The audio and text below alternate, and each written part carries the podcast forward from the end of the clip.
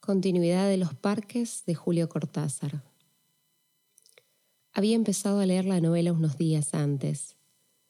La abandonó por negocios urgentes. Volvió a abrirla cuando regresaba en tren a la finca.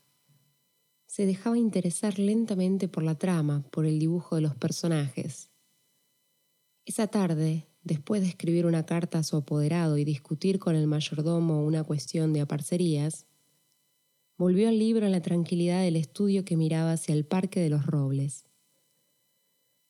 Arrellanado en su sillón favorito, de espaldas a la puerta que lo hubiera molestado como una irritante posibilidad de intrusiones, dejó que su mano izquierda acariciara una y otra vez el terciopelo verde y se puso a leer los últimos capítulos. Su memoria retenía sin esfuerzo los nombres y las imágenes de los protagonistas la ilusión novelesca lo ganó casi enseguida. Gozaba del placer casi perverso de irse desgajando línea a línea de lo que lo rodeaba y sentir a la vez que su cabeza descansaba cómodamente en el terciopelo del alto respaldo, que los cigarrillos seguían al alcance de la mano, que más allá de los ventanales danzaba el aire del atardecer bajo los robles palabra a palabra absorbido por la sórdida disyuntiva de los héroes, dejándose ir hacia las imágenes que se concertaban y adquirían color y movimiento. Fue testigo del último encuentro en la cabaña del monte. Primero entraba la mujer, recelosa. Ahora llegaba el amante, lastimada la cara por el chicotazo de una rama. Admirablemente restañaba ella la sangre con sus besos, pero él rechazaba las caricias. No había venido para repetir las ceremonias de una pasión secreta, protegida por un mundo de hojas secas y senderos furtivos. El puñal se entibiaba contra su pecho y debajo latía la libertad agazapada. Un diálogo anhelante corría por las páginas como un arroyo de serpientes y se sentía que todo estaba decidido desde siempre hasta esas caricias que redaban el cuerpo del amante como queriendo retenerlo y disuadirlo.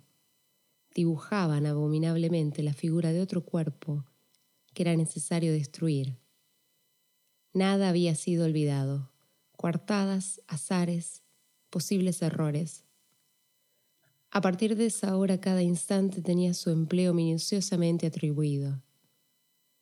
El doble repaso despiadado se interrumpía apenas para que una mano acariciara una mejilla.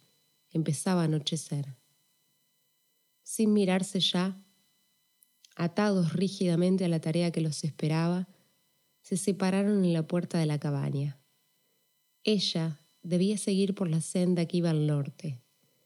Desde la senda opuesta él se volvió un instante para verla correr con el pelo suelto.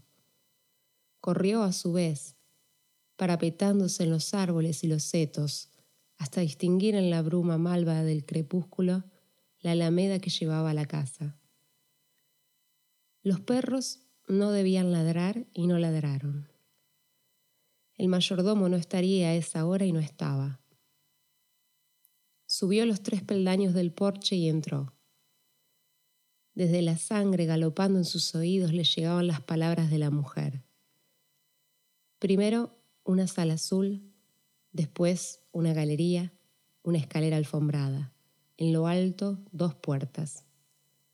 Nadie en la primera habitación, nadie en la segunda.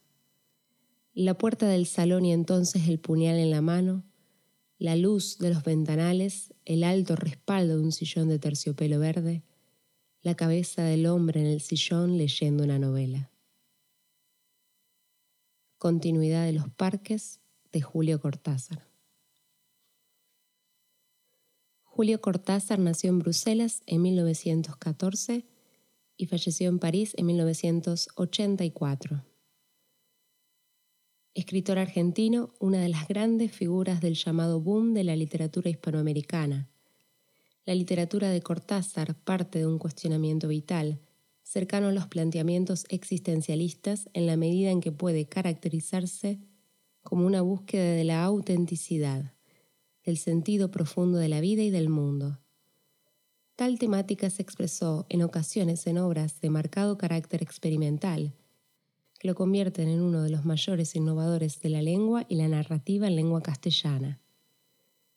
Como en Jorge Luis Borges, sus relatos ahondan en lo fantástico, aunque sin abandonar por ello el referente de la realidad cotidiana. De hecho, la aparición de lo fantástico en la vida cotidiana muestra precisamente la abismal complejidad de lo real. Para Cortázar, la realidad inmediata significa una vía de acceso a otros registros de lo real, donde la plenitud de la vida alcanza múltiples formulaciones. De ahí que su narrativa constituya un permanente cuestionamiento de la razón y de los esquemas convencionales de pensamiento. Continuidad de los parques es el relato más breve del autor. En él, la ficción y la realidad se entrelazan en una historia circular. La estructura del cuento se rompe cuando uno de los personajes en la novela de un lector se introduce en su realidad, creando un efecto de cajas chinas. Continuidad de los parques se manifiesta, en último término, como paradigma de la obra abierta susceptible de múltiples lecturas.